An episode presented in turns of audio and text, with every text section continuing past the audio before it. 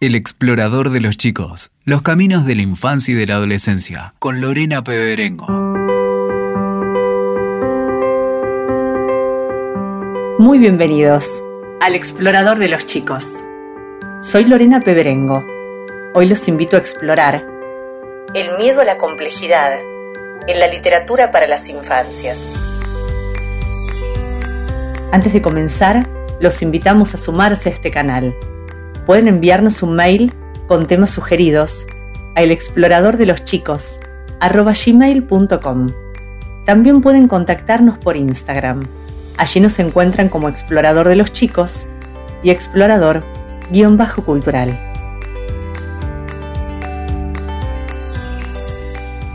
La literatura para las infancias nos desafía a observar a los chicos y atender sus deseos y necesidades Ofrecerles libros que generen preguntas es una forma de compartir la curiosidad que habita en ellos. ¿Por qué tenemos miedo a la complejidad en la literatura para las infancias? ¿Hace falta que los niños comprendan todo? ¿Qué lugar se le da al goce y al disfrute de la literatura? ¿Por qué se impone lo normativo y no se da espacio a la búsqueda individual que habilite la pregunta, la duda y desembarque en la reflexión? Los invitamos a navegar en un mar de interrogantes, en busca de respuestas.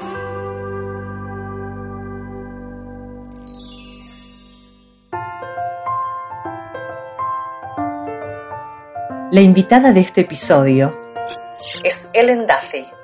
Nacida en Cádiz, España, de padres británicos, es licenciada y máster en filosofía por la Universidad de Edimburgo, Reino Unido.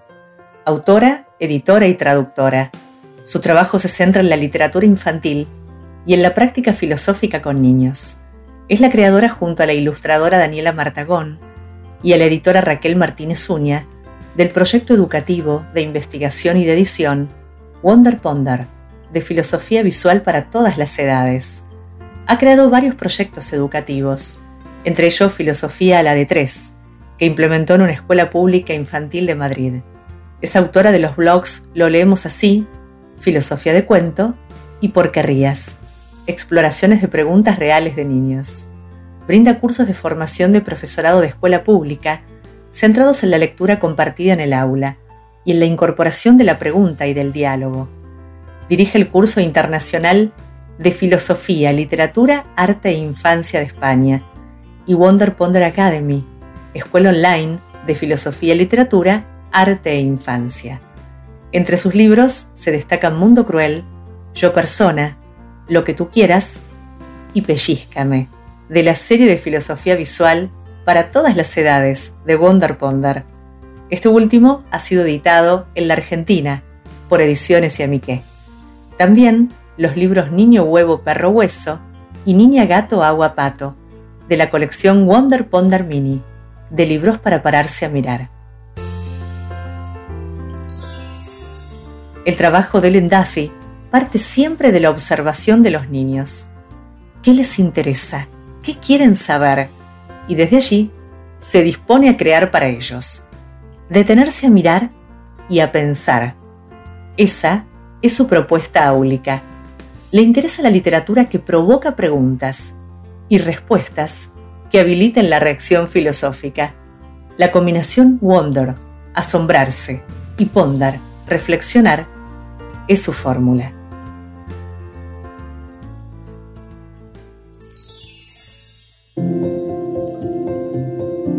Recibir en este ciclo a Ellen Duffy es una celebración. Hemos pautado este encuentro hace ya varios meses, pues esta autora referente en el mundo de la literatura para las infancias ocupa todo su tiempo en escribir, en crear, en diseñar proyectos y en brindar cursos de formación. Su hacer navega entre la literatura infantil y la práctica filosófica con niños.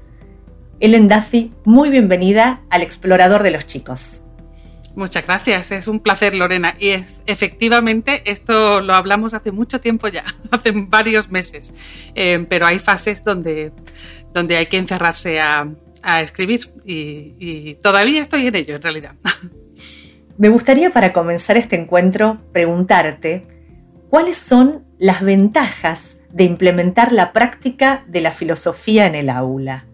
Bueno, creo que hay una muy básica, que es, y que a lo mejor no es única de la filosofía, que a lo mejor puede haber otras, otras maneras de hacerlo, pero creo que es algo tan básico como pararse, como pararse, o, crear oportunidades de pararse un momento, ¿no? De pararse a mirar, de pararse a pensar, de pararse a leer, eh, de pararse a, intercambiar miradas em, también em, y de compartir mm, interpretaciones y reacciones a lo que miramos, a lo que pensamos, a lo que leemos.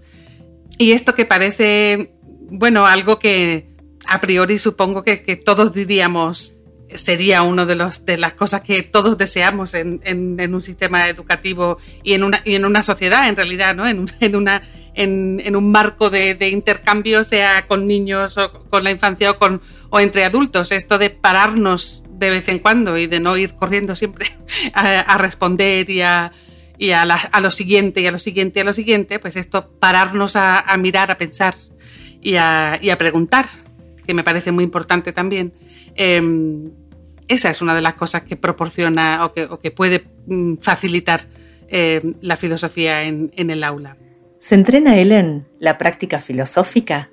Sí, en cierto sentido yo creo que sí. Es, digamos, eh, yo creo que, que todos que hemos estado, que hemos tenido relación con la infancia y que hemos sido también niñas y niños, em, somos, estamos familiarizados con esa, con esa ganas de explorar el mundo. Todos queremos comprender el mundo, todo el mundo, esto está en nosotros, ¿no? En ese sentido, es algo que nos viene natural. Pero es cierto que adquirir el hábito de, precisamente, de pararse, eso sí que tiene que incorporarse de alguna manera en nuestra jornada, ¿no? Y en nuestro, en nuestro día a día, no tiene que ser todos los días, pero en nuestra rutina Em, y eso sí, sí es un hábito que yo creo que se entrena. Y cuanto más nos paramos conscientemente de alguna manera y lo llamamos por su nombre, nos estamos parando a mirar y a ver, eso sí desarrolla una serie de, hábitos y de costumbres que, efectivamente son parte de un entrenamiento de vivir la vida de manera observadora y filosófica, si queremos. Siendo vos una referente en disponer la pregunta en el aula, quisiera conocer qué valor crees que tiene la pregunta hoy en la vida de las infancias. ¿Se permiten preguntar? ¿Hay espacio para ello? Yo creo que hay muy poco espacio para la pregunta. Creo que todo está orientado a la respuesta, por lo general. Em, hay muchas veces en la formación eh, de profesorado que hago que, después de, de varios ejercicios donde el foco está puesto exclusivamente en generar preguntas, es decir, en la pregunta como posible respuesta. Siempre hay alguien que dice, sí, pero ¿cuándo vienen las respuestas? ¿No? ¿Cuándo vamos? Y pienso, bueno, si estamos con las respuestas todo el tiempo, si no hacemos otra cosa que correr a intentar responder, ¿qué pasa? ¿Por qué no puede haber un momento en el que no hay presión de correr a responder y, que nos podemos quedar un poco buceando en la pregunta y, comprendiendo mejor nuestra pregunta? Yo creo que eso también es una cosa que en el sistema escolar un poco se supone, o sea, recibimos las preguntas como un como algo que debemos comprender inmediatamente y que debe funcionar como un resorte para, para responder inmediatamente. Pero las preguntas son difíciles y son a veces ambiguas o pueden entenderse de distintas maneras. Y pararnos un momento y decir, un momento, ¿qué estamos preguntando? ¿O por qué me estás preguntando eso? ¿Qué te interesa exactamente? Quedarnos un momento en eso, o se podría formular la pregunta de otra manera. ¿Quieres decir esto o quieres decir lo otro? Simplemente es explorarla un poquito, darle un poco de, supongo, desempacarla un poco, ¿no? Em, y, no correr a responder es, es importante. Y en el sistema escolar no hay mucho lugar para generar preguntas no digo que la pregunta solo pueda ser una respuesta, que nos podamos quedar en la pregunta ya. Evidentemente todos queremos bucear en las respuestas también. Pero es muy importante, si no damos un espacio a la generación de la pregunta específicamente, eh, nunca estamos realmente explorando nuestros intereses. La pregunta nos viene de otro lado, nos viene, bueno, algunas puede que nos interesen, otras no tanto, otras nos llaman, pero no estamos, mm, digamos, responsabilizándonos de pensar en qué preguntas tenemos nosotras ¿no? y nosotros, qué nos interesa de verdad. Em, y esto es un espacio que yo creo que es muy importante, más allá de que lo llamemos filosofía o no, creo que es importante en la educación.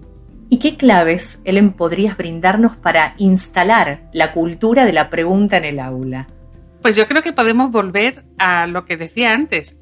La clave está en crear el hábito. En cuanto se crea el hábito y se crea un espacio, y se, le llama así, ¿no? Ahora viene el momento de las preguntas, ¿no?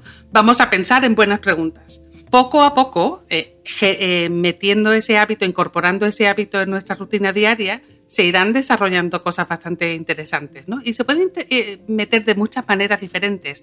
Podemos pensar en, en, ejercicios donde, por ejemplo, no sé, hacemos un mural de las preguntas de la semana, ¿no? Y entonces, pues, podemos en el momento que nos apetezca subir y, poner una pregunta ahí que nos interese explorar y sentarnos. No tenemos que hacerlo en el momento, pero a lo mejor puede haber un espacio al final de la semana donde recogemos las preguntas.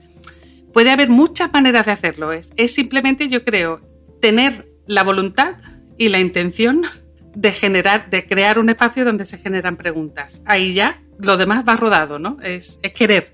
¿Y qué tipo de preguntas te interesa proponer a los chicos? Bueno, a, mí me interesa mucho que ellos propongan sus preguntas y que ellas propongan sus preguntas, ¿no? No necesariamente yo venir con las mías, aunque también, claro, pues tengo preguntas que a mí me interesan y que me interesa compartir, sobre todo. Yo creo que esa es una de las mm, de los lugares en los que me gusta colocarme em, como docente, en el sentido de que, de que vienes y yo comparto una, una curiosidad mía con eh, el grupo, tenga la edad que tenga, ¿no? Quiero coexplorarlo, quiero explorarlo juntos y digo, mira qué cosa me interesa, ¿te interesa a ti también? ¿no? Em, yo creo que la pregunta es una manera de compartir eh, curiosidad, venga desde el adulto o, desde el niño. ¿no?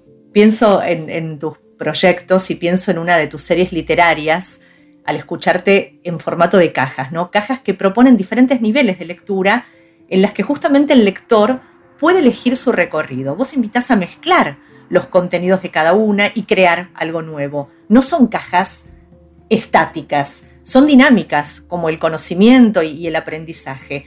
Si tus libros han nacido a partir de los talleres con niños y adultos, ¿cómo nació esta idea de cajas que despiertan el conocimiento, que despiertan a la pregunta, al juego y a la reflexión? Bueno, pues mentiría si dijera que todo sale de un diseño predeterminado. Tiene algo de, suerte, ¿no? Y de, bueno, evidentemente algo de intuición también, de que, de que puede ser eh, interesante el formato, por ejemplo, de la caja, el formato desestructurado de las páginas para que no tengas que leerlo en un orden determinado, las preguntas en distintas direcciones que tienes que girar la página o el, o el libro, en el caso de, la edición de, Ediciones Yamique, esa flexibilidad en el diseño, claro, sí había una intención de, tratar de, trasladar la flexibilidad en el, en el uso y en la lectura, ¿no? Mira, toma esto, ¿qué quieres hacer con ello? ¿no? ¿Quieres abrirlo? ¿Quieres sacar una y leer una pregunta y volver a guardarla? Adelante. ¿Quieres leerlo todo de principio a fin? Adelante.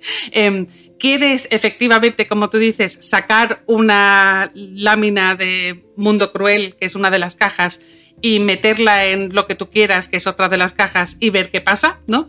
Ver qué pensamientos y qué preguntas tienes cuando miras una imagen bajo el prisma de, la crueldad y luego la miras bajo el prisma de la libertad y luego la miras si quieres bajo el prisma de la realidad, lo cambias y lo metes en pellizcame todo eso es, parte del juego, pero hay algo fortuito, ¿no? Nosotras, eh, en un principio, el proyecto empezó con Mundo Cruel, en un proyecto de aula muy concreto. De hecho, era una necesidad de aula que yo quería llevar algo y no se me ocurría qué a un aula de, con niños de, niñas de preescolar, con, a quienes acompañé en un proyecto que se llamaba Filosofía la de Tres, en un colegio público de Madrid. Em, y cada dos semanas nos reuníamos a, a pararnos a pensar, ¿no? Y estaba intentando buscar un... Normalmente utilizaba álbumes ilustrados o también en combinación con, otra, con otros estímulos, ¿no? A veces llevaba como un ramillete de estímulos, entre ellos siempre había un, álbum. Y, pero no me convencía ningún álbum concreto para explorar el tema de la crueldad, ¿no? En el sentido que una, una historia te puede proporcionar un ángulo o una perspectiva, quizá dos, el del agresor y la víctima, pero no te puede hacer como una especie de variedad para comparar, que a mí me parece que es muy interesante cuando estamos intentando definir. Y entonces de ahí surgió la idea de, pedirle a Daniela Martagona, la ilustradora del proyecto, ella es mexicana, pero vive en, en Madrid, y le pedí si me podía ayudar para llevarlo al aula casi al día siguiente. Y le di una lista de, de escenas que planteaban como eh, situaciones diferentes de crueldad, eh, algunas peores que otras, ¿no? Eh, pero con pequeños matices que nos hicieran pensar interesantemente. Entonces, por ejemplo, pues un acto de crueldad queriendo, ¿no? Uno accidental, uno un poco más, uno con animales, otro con humanos, o sea, yendo introduciendo pequeñas, em, pequeñas variaciones. Y, ella me hizo esto para el aula, pero para una cosa muy concreta. Y a partir de ahí surgió el proyecto. Entonces tampoco habíamos diseñado, haremos mm, todas estas cajas y podremos sacar una escena de otra. Eso, eso vino después, ¿no?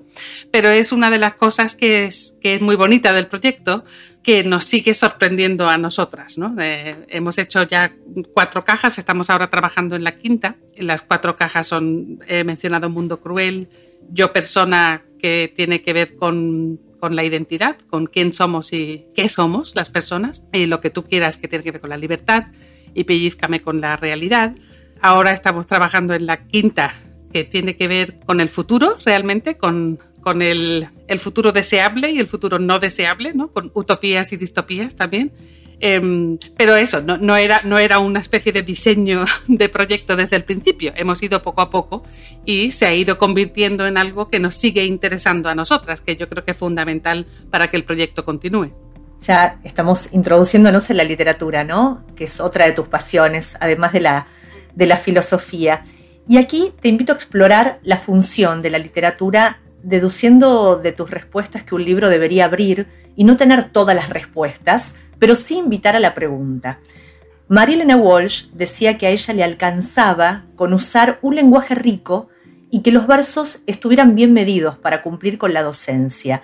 Nunca pensó que hiciera falta agregar una moraleja al final de una canción, ni decirle a los chicos que se portaran bien.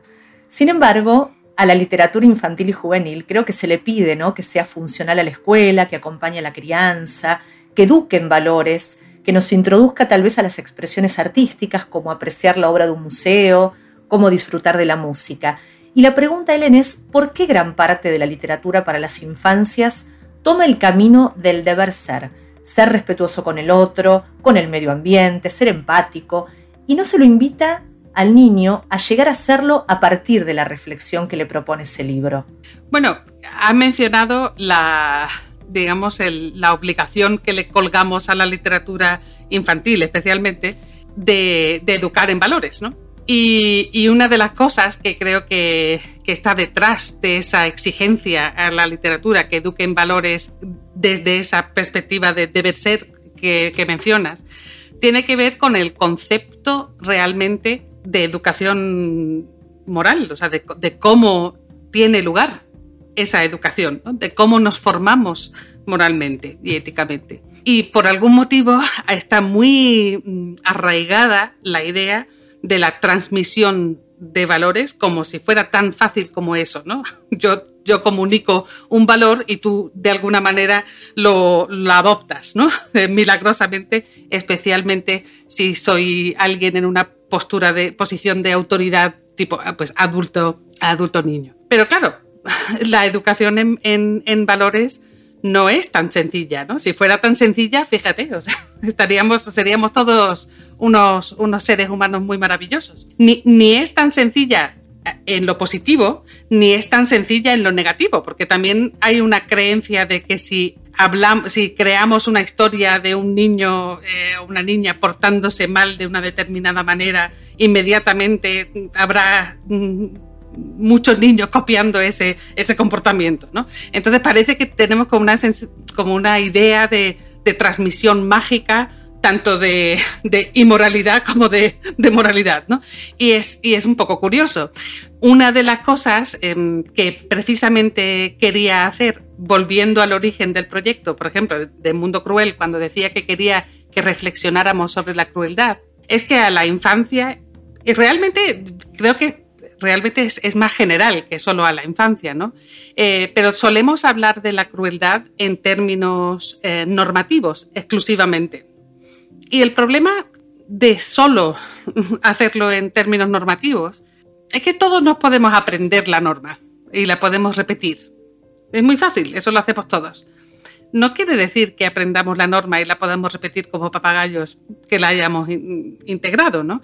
La única manera realmente de integrar una norma de otra manera eh, tiene que ver con dónde están los matices y dónde la norma es difícil de cumplir. Eh, nadie tiene problema con un caso claro de maldad absoluta o de bondad absoluta. Todo eso lo entendemos pero donde nos cuesta navegar, y a los niños y a las niñas les cuesta navegar también, está en donde no están muy claros los límites de la aceptabilidad, ¿no? de lo que yo le puedo hacer a otra persona o otra persona me puede hacer a mí. Y, y si nos fijamos un poco en cómo los niños tan, tan jóvenes como con cuatro años empiezan a mirarte como diciendo, ¿esto está bien? ¿Puedo, puedo, debería aceptar que me hagan esto? Me está pegando en la cabeza. ¿Cuánto más me tiene que pegar antes de que me queje, ¿no? Antes de quejarme.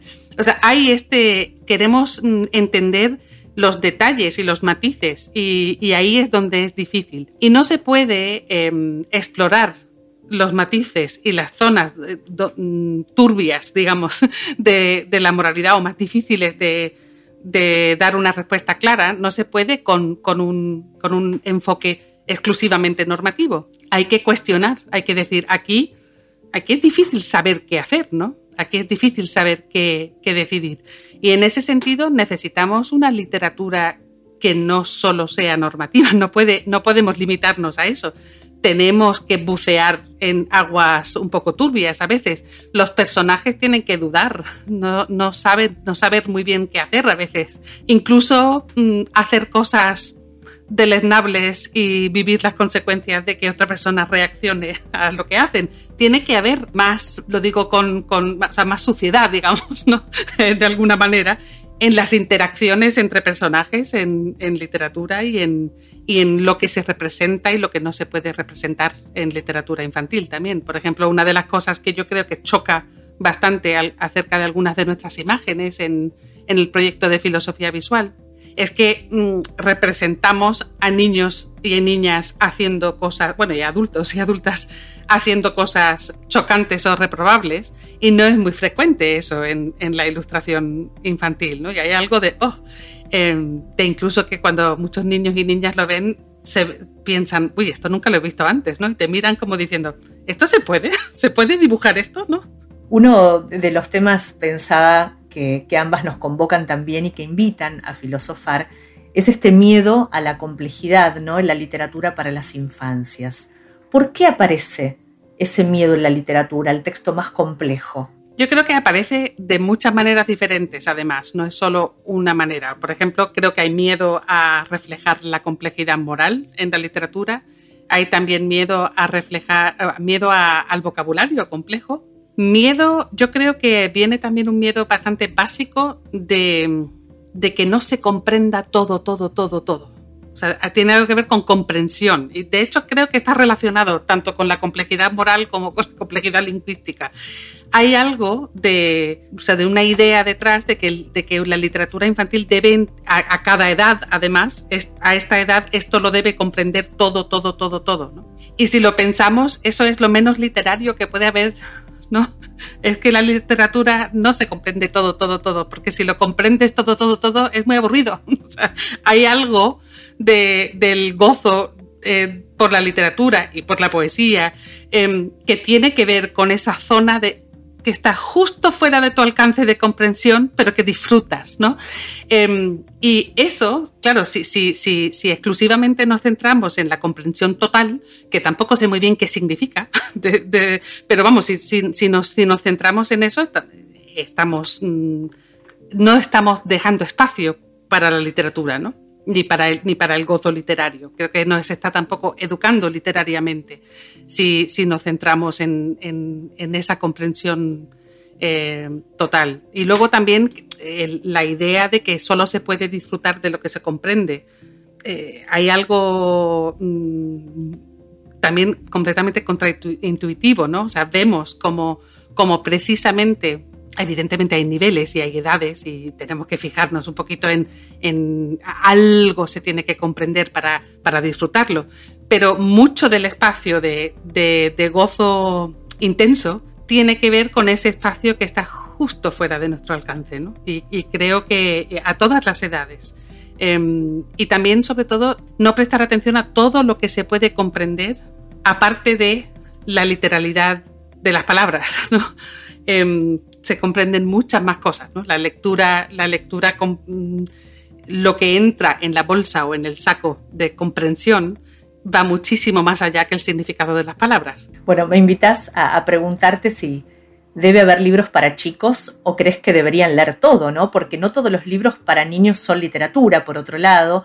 Vos comenzaste a leer a los 11 años libros para adultos, lo has manifestado en alguna entrevista, y pensaba que en realidad hay muy buenos libros de adultos que muchos niños y jóvenes disfrutan y al mismo tiempo muchos libros para niños y jóvenes que los adultos disfrutamos también. Sí, a ver, eh, yo, yo creo que, que, todos debemos leer lo que, lo que nos apetezca leer y lo que podamos leer. Y si, y si yo recuerdo leer alguna cosa con 11 años y no entendía lo que estaba leyendo realmente, de hecho, eh, no estaba ahí en, en la zona próxima de entendimiento, sino mucho más allá pero creo que, por ejemplo, mis padres me habían dicho, bueno, no sé, a lo mejor eso igual en unos años, y yo por, por, o sea, por tozuda decía, no, me lo voy a leer entero, ¿no? Y bueno, pues, pues no, no le sacaba todo lo que le podía sacar o lo que le pude sacar quizá cuatro años más tarde, pero aún así sí lo leí y sí disfruté y sí intenté comprender algo, ¿no? Em, y ese intentar comprender es una parte de, de la literatura, ¿no? de, de, de leer de la lectura. Yo estoy en general a favor de libros para todas las edades. También es verdad que creo que hay mm, momentos y evidentemente hay, hay, hay pues hay cosas que puede disfrutar una persona de 16 años que no le va a decir gran cosa a alguien de 6, por muchos motivos, ¿no? Porque a lo mejor son temáticas en las que no están pensando realmente, por ejemplo, no sé, pues cosas de, de primeras historias de amor de determinado tipo van a interesar más a alguien de 16 años que de 6. Aún así, lo que funcione, ¿no? No sé, yo le he leído también a mi hijo en voz alta cosas muy improbables y, algunas han funcionado muy bien y otras no, ¿no? Pero, pero sí, estoy a favor sobre todo de intentar, de, bueno, de, no, de no poner demasiados moldes para empezar y sobre todo de romper todos los moldes que nos apetezca, claro. Ya ingresando en el territorio de las infancias lectoras, ¿cuál crees que es la mejor manera de promover o animar a los chicos a zambullirse en la lectura? ¿Y cuál es la realidad de España? En lo que hace a los índices de lectura de las infancias y adolescencias? Bueno, no, es particularmente, no sé, no, da para mucho optimismo, especialmente si miramos, por ejemplo, la lectura en la escuela en España. Hay mucho que hacer, mucho que hacer. Vamos, mucho, mucho que hacer. Em, las, en realidad no hay un plan lector exactamente, o los planes lectores que hay son muy mm, flojos. Em, en, en, primaria y en, y en secundaria mucha, es, es, mucho, yo creo que se asume mucho que los niños y niñas no leen, por tanto se va al, al, mínimo común denominador en todos los sentidos. Estoy hablando evidentemente en general, hay unas personas concretas, pero tienes que trabajártelo, o sea, hay, hay mm, personas que llevan bibliotecas de escuela que se lo trabajan muchísimo y que tienen como una, vamos, de hecho hemos visitado eh, desde, el proyecto Ponder Ponder algunas de ellas en, en, muchos sitios de España. ¿no? Evidentemente hay, gente que trabaja muy bien, pero en general como parte del sistema educativo no es algo que funcione muy bien para nada. Em, y, la actitud es muy de lectura obligatoria, em, no se lee como hábito, si, se lee todos los días, a veces en primaria es una cosa bastante, ahora te toca a ti, ahora te toca a ti, ahora te toca a ti, no, no, no hay mucho, no hay mucha alegría, en, yo creo, en la, en la lectura en la escuela en España. Como siempre digo, sí, con excepciones. ¿Cómo se hace? ¿Cómo se hace mejor? Esto es difícil, pero realmente vuelve a la cosa tan sencilla que es a crear espacio y hábito y a, crear un espacio específico todos los días en la escuela donde podamos leer de distintas maneras. No digo que no, por ejemplo, no se pueda leer a veces en voz alta turnándonos, porque no. También creo que las profesores y profesoras deben leer en voz alta con cariño y con gusto y bien eh, todos los días a, los alumnos y alumnas. Eso me parece una manera fantástica de, transmitir el, gusto por la lectura. Y luego también crear espacios donde realmente haya un rato diario de libertad lectora. ¿no? Aquí tenemos, lee lo que quieras, nos ponemos todos juntos, pero cada uno en nuestra esquina y en nuestro espacio a leer lo que nos apetezca.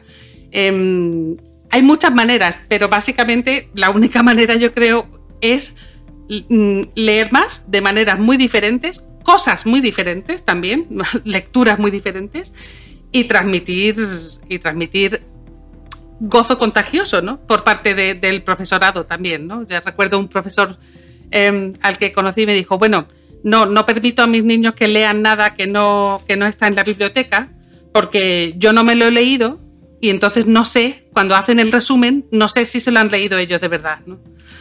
es como que es como una especie de, de o sea, ser policías de la lectura, ¿no? A ver si te lo, lo que, donde parece que lo principal es ver si te lo has leído o no pero no va más allá la conversación. Como, como en todas estas cosas, creo que es mucha variedad, tiempo y espacio. Y al escucharte hablar de tiempo, me preguntaba cómo se logra invitar a un niño y a un adolescente, ¿no? A detenerse y reflexionar cuando estamos tan inmersos en la cultura de la inmediatez, de lo efímero, de lo salteado.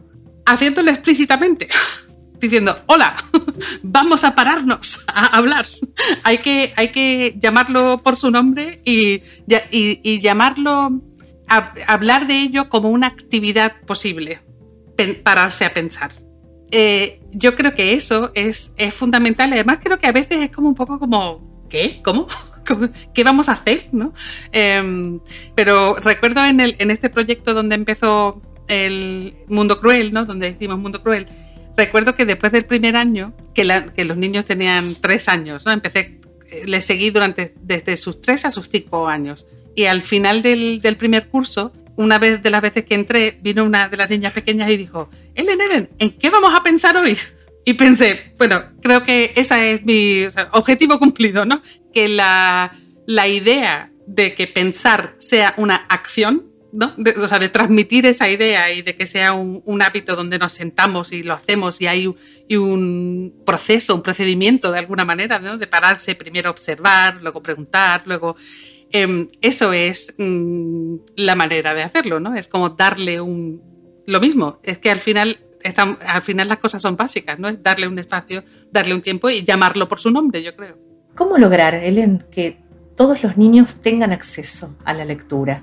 Bueno, eh, ojalá tuviéramos respuestas para, fáciles para todo, pero una de las, de las maneras que yo creo que es fundamental y que de hecho en, zonas donde hay poco acceso es, es, muy, funciona muy bien, ¿no? es la lectura en voz alta a grupos grandes, con un solo libro, con el libro que tengas. Em, ese papel de la profesora o el profesor como lector en voz alta y de lectura compartida em, es, fundamental en, poder mm, hacer con un solo libro un acceso eh, mayor, ¿no? Eso es fundamental. Podríamos entrar en muchas otras. Quiero decir, me, centro aquí, por ejemplo, en un, en un, en un lugar donde realmente mm, no nos vamos a meter en, qué políticas se podrían hacer, porque ahí sería otra conversación, pero cómo hacer con poco, ¿no? Eh, y si no se tiene un libro, se cuenta se cuentan historias, o sea, porque es parte de lo mismo. Y eso lo podemos hacer y lo hemos hecho eh, desde siempre, ¿no? Eh, y, ha funcionado desde siempre y se ha contagiado también desde siempre. Cuando tú cuentas, siempre hay un niño o una niña que le gusta contar también y dice, ¿puedo yo? y, es, es, una manera de, continuarlo, ¿no? Y de, y de, hacer patente también la, la, conexión entre la lectura y la, y la oralidad, ¿no? Cuento oral.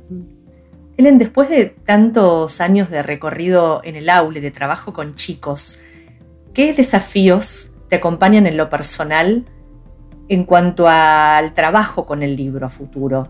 Has hoy esbozado algunos de los proyectos que se vienen, pero si hoy recorres la trama de tus comienzos a esta parte, ¿qué es lo que ves ¿Y qué es lo que te gustaría proyectar para ellos en unos años? Una de las cosas que a mí me, preocupan un poco em, es precisamente el llegar a lectores y lectoras a los que normalmente no se llega. Em, entonces, por ejemplo, soy consciente de que, mm, especialmente en un sitio en España, mm, los libros y libros, eh, los libros que llegan a, niños y niñas son de un tipo de familia determinado, eh, muy concreto, que, con, unos medios concretos y con un nivel de educación también eh, concreto. Entonces, por ejemplo, una de, los, de las partes del proyecto de, de Wonder Ponder tiene mucho que ver también con, los talleres en escuelas públicas para llegar precisamente a, partes de la población donde que no van a comprar tu libro. Esa es uno de los focos un poco que, tenemos. Por ejemplo, es, muy fácil eh, conseguir hacer un ciclo de talleres de cierto tipo, pero es muy difícil que lleguen niños bueno, de, padres que no llevarían a sus hijos a un taller de filosofía en el fin de semana, ¿no? Esto. Entonces, eso para mí es una de las cosas que más, que más me, interesan también, ¿no? De cómo hacer, ya un poco también salirse del libro, ¿no? Cómo hacer para llevar a la escuela de, distintas maneras, eh, no solo a través de un libro. Por ejemplo, hemos estado haciendo también Em, exposiciones, que hemos hecho varias. Em, hemos hecho una, por ejemplo, colaboramos con la Universidad del Paso en Texas y con un proyecto de filosofía que tenía ahí una profesora que se llama Amy Reed Sandoval. Y hicimos. Ella trabajaba con, la con población entre, realmente entre México y, y Estados Unidos, de recién llegados, de algunos que tenían todavía mitad familia en un sitio y mitad en la otra, niños pequeñitos también hicimos una exposición precisamente basada en lo que tú quieras, en, la libertad, eh, para mm, esos niños y sus familias.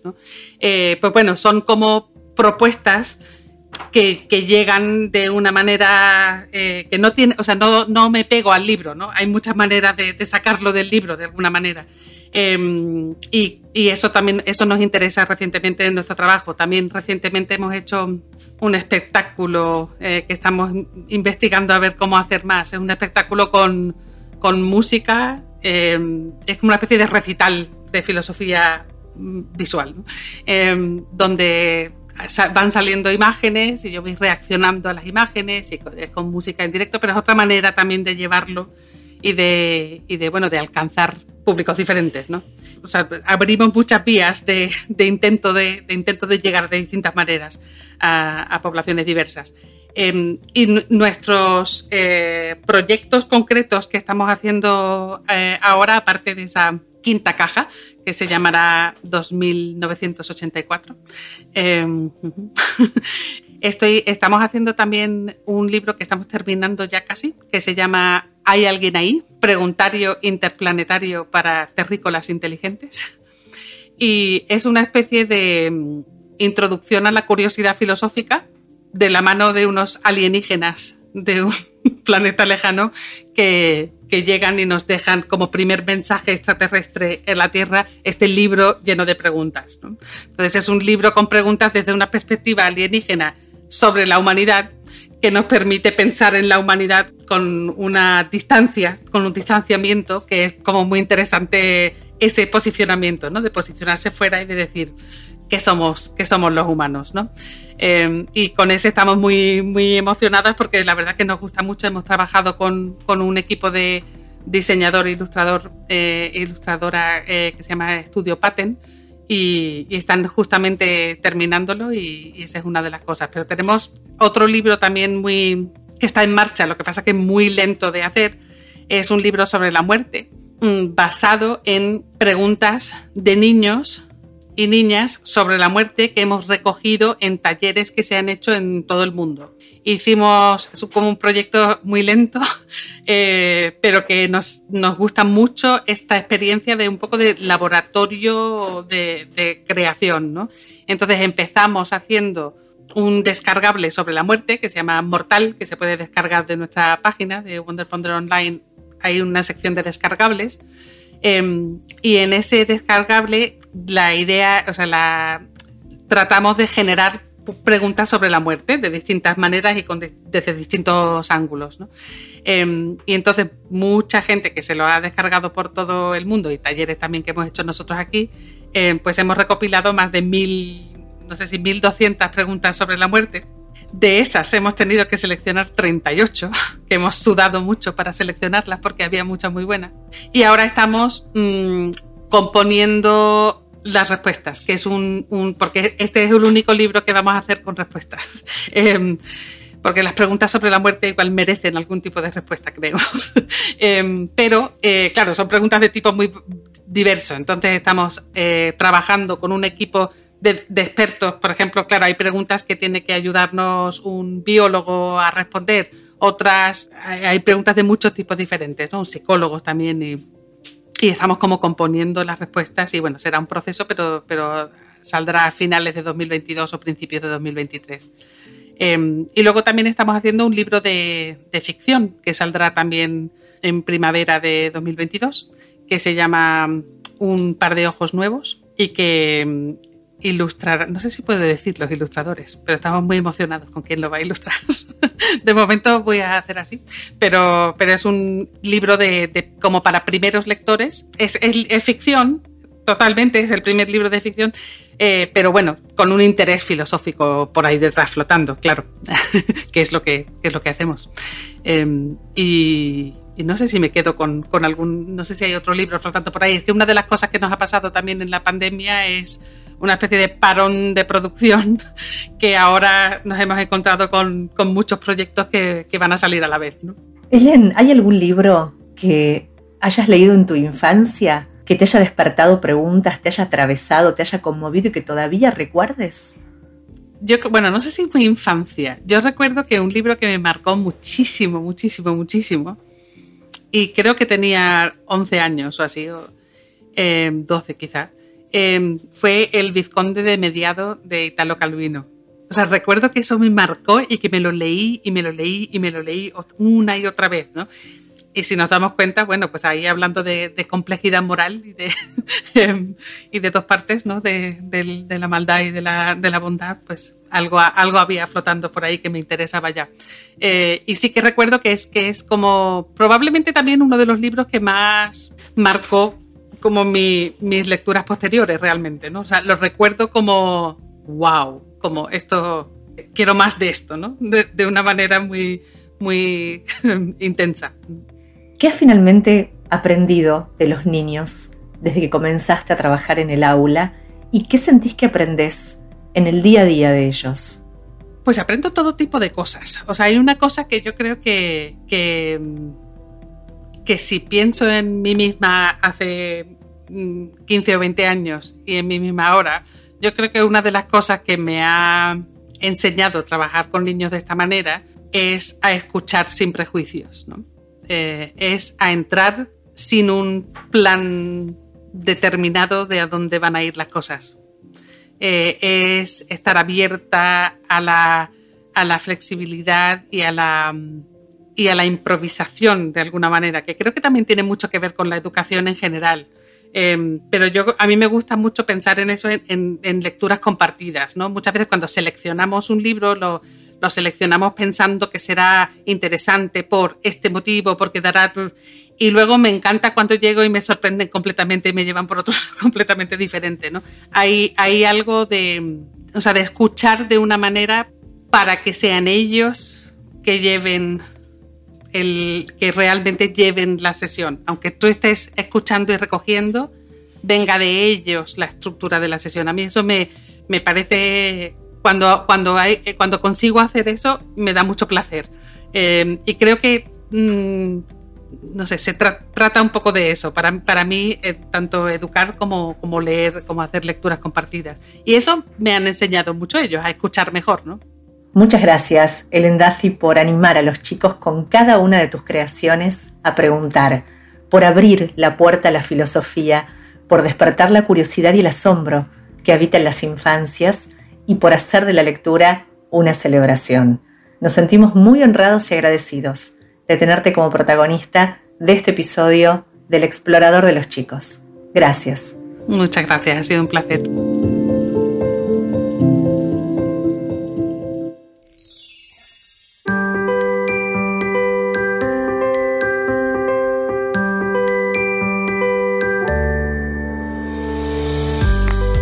Ellen Duffy nos invitó a navegar en un mar de preguntas que nos desafían a pensar, a cuestionar certezas, a sacar conclusiones, a vivir de forma reflexiva.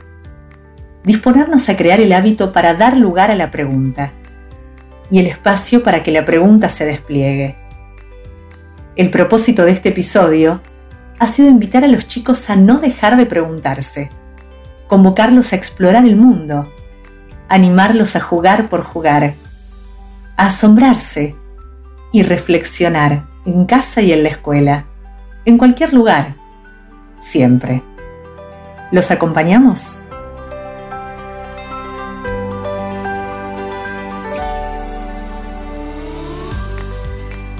Los invitamos a seguir conectados en Instagram. Nos encuentran con el nombre Explorador de los Chicos y también en Instagram en explorador-cultural. Nos reencontramos muy pronto. Hasta entonces.